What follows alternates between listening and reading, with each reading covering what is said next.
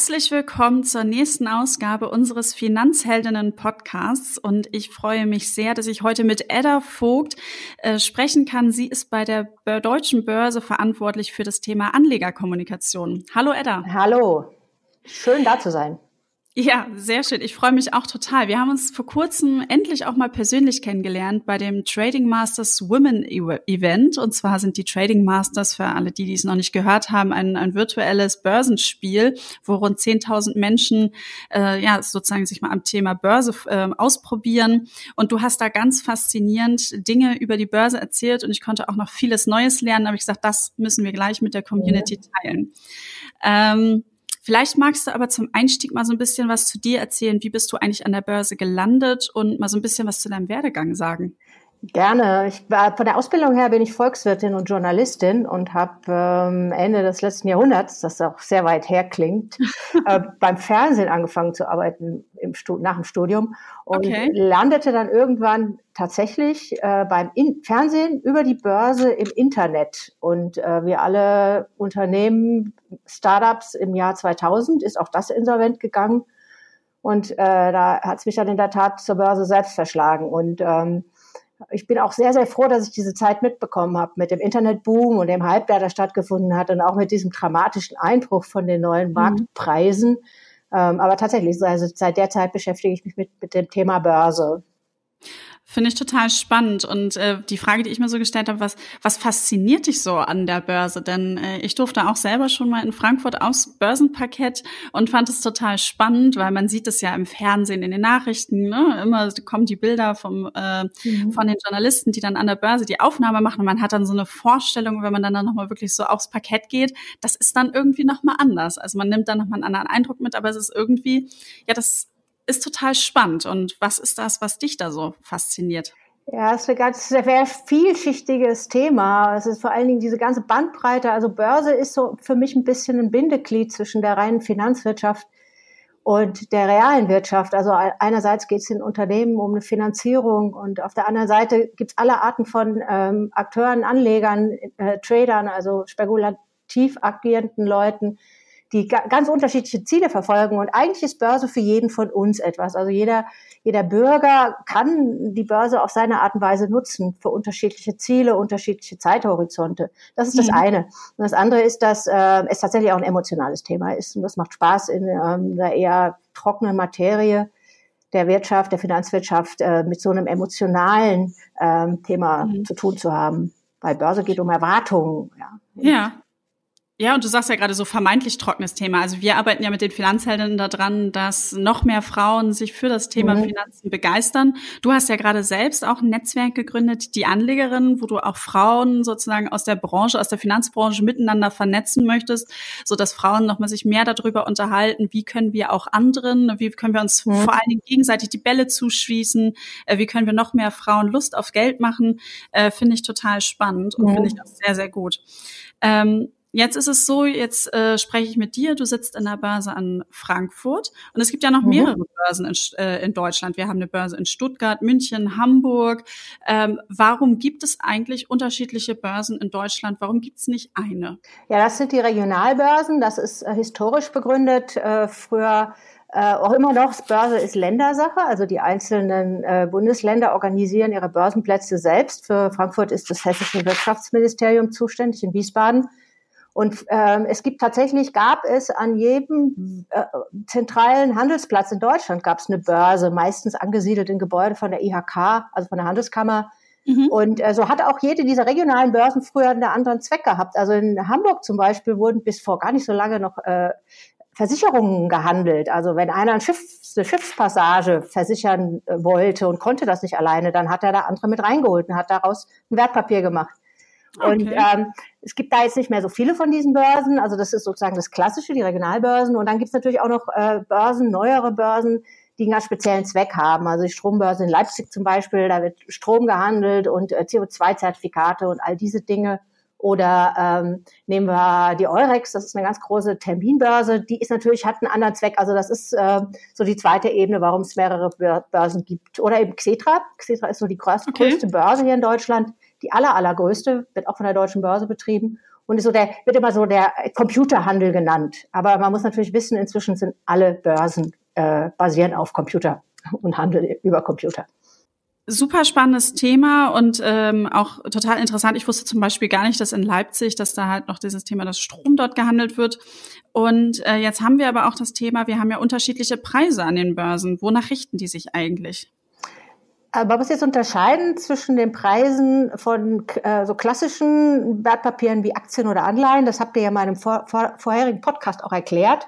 Da entstehen die Preise durch Angebot und Nachfrage. Aber jetzt ist natürlich so, dass nicht auf jedem ähm, Marktplatz, ähm, also nehmen wir mal zum Beispiel, wir handeln in Frankfurt die Apple-Aktie. Mhm. Und jetzt kann sich aber sicherlich jeder vorstellen, dass der Preis, der in Frankfurt da gemacht wird, dass der nicht darauf basiert, wie viele Leute hier in Frankfurt eine Apple-Aktie kaufen. Äh, es mhm. gibt tatsächlich eine Heimatbörse, also wir nennen das Referenzmarkt. Das ist in der Regel die Börse, an der zum einen eine Aktie zum ersten Mal in den Handel gekommen ist, aber äh, grundsätzlich die Börse, an der am allermeisten davon umgesetzt wird. Okay. Weil da ist, es gibt ja keinen amtlichen Preis. Es gibt ja nicht so einer sagt, unverbindliche Preisvorstellung, eine Aktie muss jetzt so und so viel kosten, ja. Mhm. Nee, es ist tatsächlich Angebot und Nachfrage und da logischerweise gucken alle kleineren Börsen, andere Marktplätze, auch außerbörsliche Marktplätze, die gucken, wo ist der meiste Handel, wo entsteht der wichtigste Preis, das ist dann der Leitpreis, nenne ich jetzt mal Referenzpreis. Mhm. Und natürlich ist es jetzt für internationale große Werte, ist es dann die Börse, an der am meisten da gehandelt wird. Und das ist dann meistens natürlich die Börse äh, vom japanischen Aktien, Tokio zum Beispiel.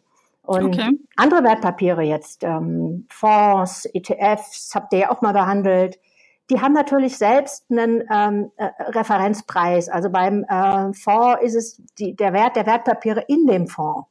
Und da mhm. entsteht natürlich auch der Preis nicht durch Angebot Nachfrage, sondern durch die Preise, die an den jeweiligen Wertpapiermärkten gemacht werden von den einzelnen Bestandteilen. Mhm. Okay, da haben wir dann auch schon wirklich unterschiedliche Aspekte bei dem Thema Preis an sich. Ähm, wenn ich eine Aktie handle, ein anderes Wertpapier, entstehen ja auch Kosten. Häufig, weil ich natürlich, weil ich bei meinem Broker irgendwie eine Ordergebühr bezahlen muss. Ähm, vielleicht kannst du uns aber noch mal so ein bisschen aufklären, welche Kosten es überhaupt so gibt und worauf ich so ein bisschen achten sollte. Ja, ähm, das ist ein ganz wichtiger Aspekt. Also klar, man hat so die, die direkten Kosten, also was die Order kostet. Das sind dann manchmal fünf, manchmal zehn, manchmal 20 Euro. Bankspesen nennen wir das. Und dann gibt's noch so ein Börsenentgelt, das heißt äh, dann manchmal Börsengebühr, ganz altmodisch auch noch Cottage, was schon lange nicht mehr so heißt. Ähm, und das ist quasi ein, ein, kleiner Preis für die Nutzung von dem Handelsplatz. Mhm. Ähm, und das, äh, der dritte Aspekt aber, das sind die indirekten Kosten. Und da gibt's zwei ganz wichtige Faktoren. Also das eine ist, ähm, das kann sich ja sicherlich äh, auch jede vorstellen, ähm, es zählt immer der Preis, also der Geld- und der Briefpreis ist relevant, wenn man ein Wertpapier kauft. Also das sind sozusagen, das heißt auch Quote oder Bid-Ask oder ähm, ja, früher ist das Taxe. Ähm, und das ist der Preis, der in dem Augenblick gilt, wenn ich auf der linken Seite, wenn ich ein Wertpapier verkaufen will und auf der rechten Seite, wenn ich was kaufen will. Magst du noch einmal in dem Zusammenhang mhm. Geld und Brief zuordnen? Ähm, also Geld ist die linke Seite, das ist immer der niedrigere und rechts ist Brief. Also okay. Äh, mhm. Bit Geld und Ask Brief. Okay. Und das ist, muss man sich jetzt so vorstellen, dass, ähm, das ist ein ganz kleiner Nachteil von einem Podcast statt einem Film. Ich versuche es so bildlich wie möglich zu beschreiben. Also ein Buch, das waren auch früher Orderbücher. Also ja. die hatten tatsächlich so Klappen und ähm, dann kommt jemand und sagt, okay, ich will die und die Aktie jetzt kaufen, äh, Daimler für 80 Euro. Ähm, und dann wird es da reingeschrieben, sozusagen. Da steht dann einer, der will äh, für 80 Euro die, das Wertpapier kaufen, die Daimler-Aktie, keine Ahnung, wo die gerade steht, aber äh, mhm. fiktiv jetzt, ähm, und will dafür äh, 400 Stück will er haben. Und das steht dann auf der linken Seite. Und ich als Anlegerin, ich will sie verkaufen, da muss ich ja gucken, was gibt's denn da an Kaufangeboten von anderen. Mhm. Und die stehen in dem Buch und ich gucke in dieses Buch quasi rein. Und das ist natürlich ja. jetzt im Computer, aber es wird auch so dargestellt mit einer linken Seite und mit einer rechten ja. Seite. Und deswegen, also wenn ich verkaufen will, immer der niedrigere. Äh, wenn ich kaufen will, ist es immer der höhere, beste mhm. Angebot. Das äh, mit der Spanne und das dazwischen ist die Spanne. Das kennt man auch von Devisen, wenn man jetzt Geld umtauscht. Ähm, wenn man das Geld hertauscht, dann kriegt man immer weniger, als wenn man einen Dollar jetzt zum Beispiel kauft. Ja, mhm. das ist sowas nennt man Handelsspanne. Und das ist der Gewinn. mhm. von denen, die die Preisangebote machen, oder aber, äh, wenn es diese Spanne nicht gäbe, jetzt zum Beispiel auf Xetra, da geht das voll automatisch, da ähm, würden die ja ständig ausgeführt werden, die gibt's ja gar nicht mehr, die würden ja zusammenpassen. Ja. Ja. Und sozusagen, und diese Spanne, das ist indirekte Kosten. Lange Erklärung für aber einen ganz wichtigen Aspekten.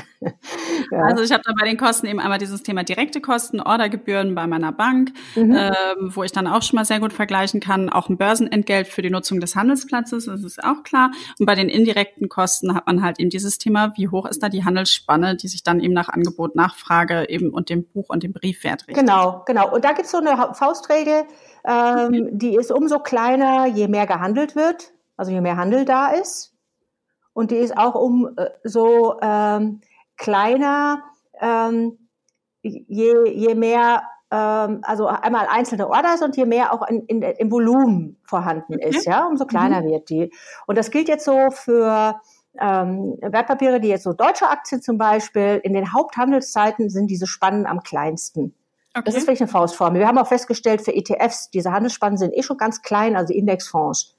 Aber um die mhm. Mittagszeit sind die noch mal ein bisschen kleiner als außerhalb der Haupthandelszeiten. Okay. Und da kann man jetzt direkt so eine praktische Empfehlung ableiten. Also ja. gucken, dass man Wertpapieraufträge aufgibt in den Haupthandelszeiten ähm, und, und gucken zum Beispiel bei ausländischen Aktien, dass man die kauft oder verkauft, wenn die Heimatbörse offen ist. Weil ja. sonst kann derjenige, der sie einem hier in Frankfurt verkauft, der muss die ja irgendwo herbekommen, ja. Mhm. Und der, der hat halt, ist meist noch einen Aufschlag drauf für das Risiko, dass der andere übernimmt, der einem die anbietet, der professionelle ähm, Händler oder eben abnimmt. Und äh, deswegen auch gucken, also amerikanische Aktien am besten nachmittags, wenn USA offen ist und äh, asiatische Aktien so früh morgens wie möglich. Das ist so eine Faustformel, ja. Und, und, für Deutschland, von wann bis wann haben da die Börsen immer geöffnet? Oder also Xetra ist ja die intensivste Zeit ja, auch? Ja, für Xetra ist ja jetzt nur der Referenzmarkt für die meisten großen deutschen Aktien, so bis MDAX-Werte. Und mhm. da ist von 9 bis äh, 1730 offen. Und äh, Parkett, das ist so die Heimatbörse für alle kleineren deutschen Werte. Das ist dann nochmal, das macht schon um 8 Uhr auf und um 20 Uhr zu. Und es gibt noch einen zweiten Aspekt, der ist auch recht wichtig für die indirekten Kosten, ist, äh, ist das überhaupt der richtige Preis, den ich da bekomme? Deswegen habe ich das vorhin so ausführlich erklärt mit diesem Referenzmarkt. Mhm. Ähm, kann ja sein, dass ich jetzt hier eine Aktie kaufe oder ich gehe mal außerbörslich. Ich frage an, ich will das haben, dann kriege ich so einen Preis genannt, den muss ich dann nehmen sofort. Ähm, aber vielleicht ist der ja, äh, wenn ich jetzt kaufe, ein bisschen höher, als er gerade am Heimatmarkt ist. Ja. ja, das weiß ich ja in dem Augenblick nicht, wenn ich nicht nachgucke. Mhm. Aber es gibt ja keine allgemeingültigen Preise. Ja. Und wo gucke ich danach? Also ich würde empfehlen, äh, immer zu schauen, dass man sich diese Bid-Ask-Preise anzeigen lässt bei der Depotbank, bei der man den Auftrag aufgibt. Ähm, dass man guckt, dass der Zeitstempel auch passt, dass das ein aktueller Bid-Ask ist und dann da, de, de, da, da hingeht, wo die Spanne am kleinsten ist und wo der Preis am günstigsten ist für einen selbst. Mhm. Also sind so die zwei Aspekte. Einmal die Handelsspanne sollte möglichst klein sein und der Preis sollte möglichst marktgerecht sein. Wir nennen das auch faire Preise. Ja, jetzt hast du eben schon häufiger so ein bisschen über Xetra gesprochen und hast auch gesagt, so, ja, das ist so, da läuft alles computertechnisch. Vielleicht könntest du da noch mal zwei, drei Sätze drauf verlieren, was denn der größte Unterschied zwischen Xetra und dem klassischen Parkett, wie wir es in der deutschen Börse in Frankfurt haben, ist. Ja, ähm, also das, der, der, der Hauptunterschied ist der Faktor Mensch. Also äh, mhm. auf dem klassischen Parkett, klar, da ist auch ein Computer, da auch ein Handelssystem, das elektronisch ist und das rechnet die Preise. Da sind auch sozusagen in dem Handelssystem von den Händlern, die da sind, sind diese Stop-Orders, die sind ja nicht im System. Die sieht man nicht. Mhm. Ja, das ist ja auch, soll ja, darf ja auch nicht so sein, sonst würde da jemand bewusst hingehen würde die mhm. bewusst abräumen. Also, und diese Händlerinnen und Händler auf dem Parkett, die sozusagen lassen den Computer die Preise rechnen, überwachen das Ganze, bringen die Stop-Orders ins Buch, wenn die sozusagen ausgelöst werden. Und ähm, das ist sozusagen der Faktor Mensch. Das Orderbuch ist geschlossen, man sieht nur den obersten Ebene, man sieht immer nur Geldbrief, also äh, die, den Quote. Mhm. Xetra wiederum, da ist das Orderbuch offen. Das kann jeder sehen. Da werden okay. alle Orders gematcht, die ausführbar sind, automatisch. Mhm. Und ähm, wenn da jemand sozusagen aktiv noch eingreift, also jetzt Händler, die den Auftrag haben von Unternehmen oder von ETF-Anbietern, die stellen Preise, aber die machen das genauso als Marktteilnehmer. Und wenn ich einen, Pre einen Auftrag aufgebe, dann kommt der in dieses Orderbuch rein und es ist kein Unterschied zwischen meiner Order und der, also dem Limit, da sage ich gleich nochmal was dazu, und mhm. dem Auftrag von einem, einem professionell dafür engagierten Händler. Okay. Ja, sehr gut. Da haben wir nämlich nochmal ein bisschen so eine Abgrenzung, weil ich glaube, wenn man sich damit gar, noch gar nicht so viel mit mhm. beschäftigt hat und ich weiß, dass viele unserer Hörerinnen das noch nicht gar nicht so weit getan haben, ist es vielleicht ein bisschen verwirrend. Jetzt hast du aber eben nochmal über dieses Thema Limit setzen, Stop Order mhm. gesprochen. Vielleicht magst du da nochmal so ein bisschen einsteigen und ähm, das auch nochmal erklären. Ja, es gibt zwei grundsätzliche Möglichkeiten, einen Auftrag aufzugeben, ähm, egal ob Kauf oder Verkauf. Man kann, der einfachste ist eine sogenannte Market Order platzieren, aufgeben in der Ordermaske, auch wenn man telefonisch, egal wie man es tut, oder früher ging man ja noch in die Filiale mit dem Zettel. Mhm. Ähm, und da sagt man dann, ich will diese Aktie haben, 100 Stück, auf jeden Fall. Das heißt dann, entweder ich kaufe sie billigst oder ich verkaufe sie bestens. Mhm. Und dann muss man sich das so vorstellen, dass ich dann genau das bekomme, was gerade im Orderbuch ist. Da habe ich keinerlei mhm. Einfluss auf den Preis, den ich ausgelöst, den ich kriege eine sogenannte Market Order. Die zweite Möglichkeit ist, dass ich ein Limit setze und sage, ich will jetzt diese Aktie, 100 Stück, und ich zahle dafür maximal 80 Euro. Der Preis ist ja. gerade bei ähm, 80 Euro 01. Ja. Ähm, und was dann passiert ist, äh, ist, wenn es kein passendes Gegenangebot gibt, also zum einen kann ich mhm. sicher sein, dass ich diesen Preis bekomme. Ja. Und das andere ist, ähm, wenn es kein passendes Gegenangebot gibt, dann ist meine Order in dem Buch da drin. Die geht ja. in diese Handelsspanne rein, wenn ich mich da reinsetze. Ja, und äh, wenn ich jetzt das auf dem Parkett mache, dann äh, passt der, die Händler passen dann den aus veröffentlichten Code an und auf Xetra ist es einfach drin im Buch. Ähm, mhm. das klingt jetzt so viel, viel komplizierter, als es eigentlich ist. Und die meisten Ordermasken, die bieten auch direkt an, dass man eher eine Limit-Order setzt. Aber da gibt man dann ein, welchen Preis man mindestens bekommen möchte und welchen Preis man maximal bezahlen will. Und wir empfehlen tatsächlich Privatanlegern immer eine Limit Order zu setzen. Es gibt nahezu keinen Grund, es gibt keinen denkbaren Grund, warum man eine Market Order setzen muss. Ja. Ähm, wenn, wenn man nicht ausgeführt wird, weil man sein Limit zu eng gesetzt hat, mein Gott, dann gibt man die Order nochmal auf. Ja, und ja. es ist ja tatsächlich, also der Markt ist so transparent geworden und so, die Informationen sind so leicht verfügbar und es ist auch wirklich nicht schwer zu verstehen, wenn man sich mal reingedacht hat ein bisschen. Mhm. Ähm, dass man das auch beobachten kann. Und man kann auch sehen, man kann das bis zum Ende verfolgen. Das passiert ja sofort. Da weiß man sofort, ob man die Aktie jetzt losgeworden ist oder ob man sie gekauft hat. Und kriegt ja auch sofort eine Ausführungsbestätigung. Ja, definitiv. Ja. Wir äh, erklären auch häufig dieses Thema Limit Order und sagen, nehmt euch diese Absicherung sowohl nach oben, nach unten, ähm, dass das halt auch eine gute Sache ist. Ähm, jetzt haben wir ja schon gesprochen oder dass es unterschiedliche Börsen gibt und wenn ich eine Order aufgebe bei meinem Online-Broker, dann werde, werde ich auch gefragt, an welchem Börsenplatz möchte ich den jetzt kaufen? Und dann stehe ich da und denke schon wieder, hm, jetzt muss ich schon wieder die nächste Entscheidung treffen und muss mich schon irgendwie wieder informieren. Und woher weiß ich dann, an welcher Börse ich handeln sollte? Ja, also ähm, ich kann natürlich jetzt, da ich ja von der Börse bin, ja, ich möchte jetzt also auf keinen Fall äh, sagen, immer bei uns, ja, ähm, nee, nee, aber ich, es sollte einfach Anlegerinnen und Anleger sollten eines im Kopf haben. Das, was sie oben angeboten bekommen, sei es jetzt auf einer, in der Ordermaske oder mhm. sei es jetzt bei dem äh, Finanzportal, ähm, das ist nicht das, was für sie am besten ist. Das ist gerade bei Finanzportalen zum Beispiel wird dafür Geld bezahlt. Also die verschiedenen Marktplätze bezahlen dafür, dass ihre Preise zu sehen sind. Mhm. Und je mehr man bezahlt, ich spreche jetzt über Finanzportale, nicht über Brocker, ja, ähm, mhm. um, umso weiter oben, umso auffälliger ist das. Also man sollte sich vielleicht mh, hm, tatsächlich einmal die Mühe machen, mal zu gucken, welches, wo fühlt man sich am wohlsten und sollte sich einfach mal alle Börsenplätze kurz anzeigen lassen. Ähm, das dauert, es ist ja auch nicht schwierig, es dauert auch wirklich nicht lange und, und dann nochmal gucken, okay, wo ist denn jetzt so das Beste? Ja, okay. in dem Moment. Gibt es denn aber da irgendwie eine Seite oder ein Informationsangebot, wo du sagst, okay, da kann ich mir dann halt eben neutral anschauen, wie die Gebührenstruktur bei den unterschiedlichen Börsen sind? Weil das hat ja auch eine Aus, äh, ist ja, wirkt sich ja auf meine Kosten ja auch dann aus. Und wenn ich dann sage, ich äh, handle zu Summe XY, ich möchte ja auch meinen Gewinn maximieren und das tue ich ja auch, indem ich meine Kosten möglichst ja, gering halte. Ja, ja, Kost, ganz, Kosten ist ganz wichtiger Faktor.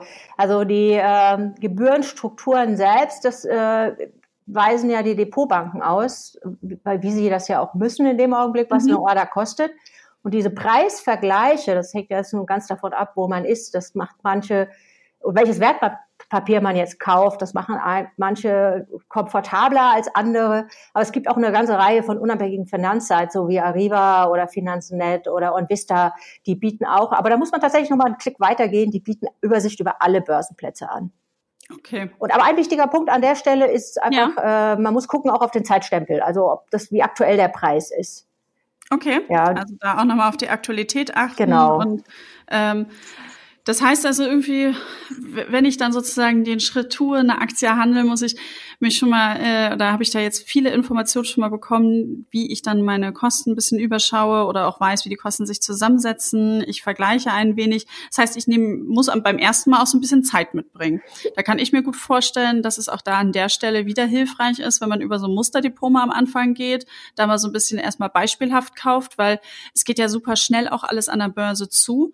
Äh, oder sehe ich das jetzt ein bisschen zu eng, dass wenn ich mich jetzt irgendwie, wenn ich mir was aussuche und dann mich jetzt erstmal wieder weiter informiere über die Kosten alles, dass mich das dann zu viel Zeit kostet. Im Musterdepot ist immer eine gute Möglichkeit, sowas zu üben, ja, das auf jeden Fall. Oder ich äh, gucke einfach mal, man kann auch sagen oder kann man theoretisch jetzt überlegen, ich möchte jetzt gerne die Aktie kaufen und kann das da machen, da machen, da machen und dann beobachtet man das vielleicht noch mal einen Tag oder so oder gibt sich die. Mhm. Also eine Faustformel ist natürlich, die gilt schon, ähm, dass man da handeln kann, wo es am meisten gehandelt wird, also wo das Volumen am größten ist, dann mhm. ist schon äh, in der Regel sind da auch die indirekten Kosten am niedrigsten. Alles klar. Sehr gut. Und man sollte sich aber bewusst machen, dass das jetzt kein ähm, Kleinkram ist, weil wenn ich jetzt zum Beispiel eine Aktie kaufe, die schüttet dann, hm, sagen wir mal, wenn es gut geht, zwei Prozent Gewinn aus und die steigt dann vielleicht noch anderthalb, zwei Prozent pro Jahr. Wenn ich da aber schon irgendwie fast ein Prozent an indirekten Kosten beim Kauf auf, ausgegeben habe, das schmälert ja dann entsprechend die Rendite. Mhm. Und das ist jetzt so, würde ich sagen, klar, DAX-Aktien machen im Schnitt acht Prozent pro Jahr, aber äh, in der Historie, ja, aber wir, wenn wir über kleinere Zeiträume reden, dann kann das schon sehr viel ausmachen. Das ist ganz real, es ist meiner Ansicht nach gesund, da einfach realistisch zu sein, was die Renditeerwartungen angeht und auch ähm, auf die Kosten zu achten. Nochmal, hattest du vorhin ja auch gesagt, Kosten ist einfach ja. ein wichtiger Punkt, ja. Es ist ein, ist ein wichtiger Punkt, genau. Jetzt ähm, hast du vorhin noch mal eben über dieses Thema auch gesprochen, Transparenz. Das ist ja mittlerweile schon wirklich, das ist ja so das Schöne, dadurch, dass wir es alles online machen oder vieles online machen können, ähm, dass es sehr transparent geworden ist. Ähm, die Börsen tun aber ja auch wirklich sehr viel selber, dass es auch transparent ist und tun auch viel für den Schutz der Anleger. Was ist es so oder was gibt mir dann sozusagen als Anleger wirklich auch die Sicherheiten, die ihr mir als Börse oder wo ihr euch da für uns einsetzt? Ja, es gibt da mehrere Aspekte. Ähm, das gilt jetzt für alle Börsen. Ähm, zum einen gibt es ja eine Aufsicht. Dadurch, dass es eine öffentlich-rechtliche Veranstaltung ist, äh, gibt es tatsächlich die Börsenaufsicht und es gibt auch mhm. ähm, das Wirtschaftsministerium, da gibt es auch eine Börsenaufsicht. Wir haben hier eine Handelsüberwachungsstelle. Das sind so die zwei Aufsichtsorgane. Die mhm. eine also die Börsenaufsicht guckt, dass man äh, alles richtig macht und dass das passt mit der Börsenordnung und so weiter. Und die Handelsaufsicht guckt tatsächlich, dass der Handel ordnungsgemäß läuft. Das okay. sind so zwei Kontrollorgane. Das haben alle öffentlich-rechtlichen Börsen. Und ähm, dann hat eine Börse, jetzt Xetra insbesondere, die haben noch so einen rein quantitativen äh, Mechanismus, nämlich eine Volatilitätsunterbrechung. Mhm. Also das heißt, wenn äh, so jedes Wertpapier hat einen bestimmten Preiskorridor, der bezieht sich auf den letzten Preis. Also ich versuche das jetzt mal zu vereinfachen. Also eine bestimmte Spanne, in der de, der nächste Preis nur steigen oder fallen darf. Ja. Ähm, ansonsten, wenn der, dann eine Orderbuchlage da wäre, also irgendjemand gibt eine Market Order auf oder die Limit-Situation hat sich ganz drastisch verändert, also irgendeine Orderbuchlage da wäre und dieser Preisveränderung wäre zu groß, dann wird mhm. der Wert, das Wertpapier ausgesetzt. Okay. Also es wird einfach der Handel gestoppt. Okay. Ziel, das, äh, ja. ja. Sehr gut, Ziel, das wäre Ziel, mich jetzt so ein bisschen genau. eine Frage gewesen. Ziel dabei ist, ähm, dass jeder nochmal überprüfen kann, ob er auch die richtigen Informationen alle hat ähm, und die Order, die er selber im Buch hat, vielleicht zurückzieht. Ja. Okay. Und jetzt in der Tat denkt man, das geht ja nur die Profis was an. Nein, überhaupt nicht. Also die Mehrheit der Volatilitätsunterbrechungen werden auch von Privatanlegeraufträgen ausgelöst. Und das ist in der Tat so, dass die Bank sich dann an den Anleger wenden muss oder an die Anlegerin und mhm. ähm, die Order löschen muss. Also sowas nennt man dann eine fortgesetzte Volatilitätsunterbrechung. Das kann schon manchmal ganz schön lange gehen. Okay, ja, äh, klingt auf jeden Fall spannend und ist äh, total richtig und total wichtig und gut. Jetzt hast du das eben auch schon mal angesprochen, das Thema. Äh, gibt nicht nur äh, die Händler, die sozusagen an der Börse kaufen, auch privat und äh, dann als dritte Partei ja auch noch die, die Robos. Äh, wie ist denn da so ein bisschen die Verteilung oder wie viel machen überhaupt Privatanleger an den Börsen aus mit ihrem Handel? Wir sagen und schätzen, ähm, dass um die zehn Prozent des Volumens auf Xetra von privaten Anlegern kommt. Okay. Früher hatte man so eine Regel, das ist so eine BaFin-Größe, also Bundes, die Wertpapieraufsicht und Bankenaufsicht, die hat gesagt, alle Orders unter 7.500 Euro seien Privatanleger-Orders. Das ist so nicht mehr. Das kann man so mhm. überhaupt nicht mehr sagen. Erkläre ich gleich warum. Ja. Aber deswegen versuchen wir das zu schätzen nach der Quelle. Also wenn jetzt Sie kommen direkt zum Beispiel Aufträge schickt oder Konsors, ja. da gehen wir halt davon aus, dass das zum größten Teil oder eine ganz hohe Prozentzahl Privataufträge sind. Ja. Ja, also so versucht man das ein bisschen an, sich dem anzunähern und deswegen vermuten wir, um die 10 Prozent auf Xetra sind private Anleger. Okay. Und die ähm, professionellen, ähm, also diese Robos, also diese Robos sind, ähm, ich, um nicht verwechseln jetzt mit Robo-Advisern, das sind diese Hochfrequenzhändler, die einen Algorithmus haben, also da handeln dann Computer miteinander nach Regeln. Da sagen wir schon, dass das über die Hälfte der Aufträge sind, die da kommen. Und das sind ähm, das nennt man Scalping, was die machen. Die versuchen so kleine, ganz kleine Bruchteile wegzukratzen okay. aus, aus, der, aus dem Orderbuch als Gewinne. Ähm, da ändern sich auch immer wieder die Strategien, aber da, da müssen private Anleger überhaupt keinen Bammel vorhaben, weil wenn sie ihre Orders limitieren, dann merken sie die gar nicht. Die, mhm. Das hat auch, ich meine, so ein Bruchteil von einem Prozent interessiert einen auch nicht, wenn man langfristig ähm, sozusagen jetzt eine Aktie kauft oder ein ETF oder was auch immer. Ja. Und okay. man, so, man, sollte sich auch immer im Kopf behalten, dass ähm, diese Schnelligkeit und diese Transparenz, das macht das ja erst möglich, dass das wiederum auch die Handelsspannen so klein gemacht hat und die Preise so mhm. fair. Also das ist sozusagen die Kehrseite von der Medaille. Ja, jetzt hast du eben gerade noch diese 7.500 Euro angegeben, dass es früher so eine Faustregel war. Ja. Äh, warum, warum gilt die nicht mehr? Ja, weil diese, diese ähm, Hochfrequenz handelnden Händler, nenne ich sie mal, HFT-Trader, die äh, geben auch so kleine, ganz kleine Orders auf, also so ein Stück, zwei Stück, 15 Stück, ja, das kann man sich im mhm. Orderbuch ja angucken, das wird ja veröffentlicht, das, das sieht man das auch. Das ist jetzt nicht irgendeine Privatanlegerin, die jetzt 15 Daimler-Aktien verkauft, sondern das ist äh, höchstwahrscheinlich eine, eine, äh, also ein kleiner algorithmisch basierter Händler. Mhm. Okay. Und deswegen kann man das nicht mehr sagen, weil ähm, das gilt nicht mehr einfach diese Gesetzmäßigkeit klein-groß.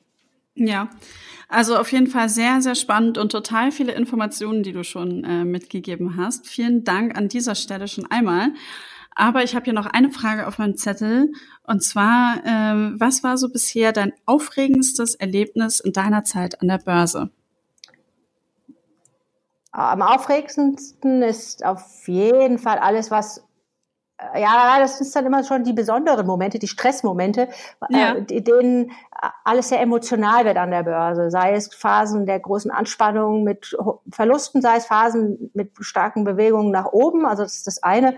Wenn man so eine historische Momente hat, wie jetzt die Brexit-Entscheidung oder die Trump-Wahl, dann kann man, konnte man mhm. am nächsten Tag tatsächlich sehen, was aus dem Handelsvolumen geworden ist, wie sich das vervielfacht hat und diese großen Aktien alle permanent in der Volatilitätsunterbrechung waren. Also ganz, ganz äh, spannend, also sehr emotional. Und ähm, was ich aber auch persönlich sehr mag, sind Börsengänge, weil da okay. nochmal so dieser realwirtschaftliche oder dieser äh, andere Aspekt der Wirtschaft kommt. Äh, ein Unternehmen bereitet sich darauf vor, an die Börse zu gehen, arbeitet total hart daran, ein halbes Jahr mindestens bereiten die sich vor. Dann stehen die da und dann ist Stunde der Wahrheit, weil dann werden sie auf einmal vom Markt bewertet. Ja. Und das ist spannend. Das ist einfach richtig spannend. Sehr toll, wirklich großartig. Ich danke dir für die ganzen vielen Informationen, die du uns gegeben hast und würde nochmal am Ende so ein bisschen als die ersten wichtigsten Tipps für unsere Hörerinnen zusammenfassen. Äh, schaut euch ähm, an, wie die Preise sozusagen aussehen, schaut euch die Kosten an, da die direkten Kosten, die indirekten Kosten, vergleicht auch nochmal, ähm, schaut da vielleicht mal auf onvista.de, ähm, guckt auch, wie aktuell da die Vergleiche sind, informiert euch, wir haben die Chance, wir haben das Internet, es gibt viele Angebote, nutzt sie.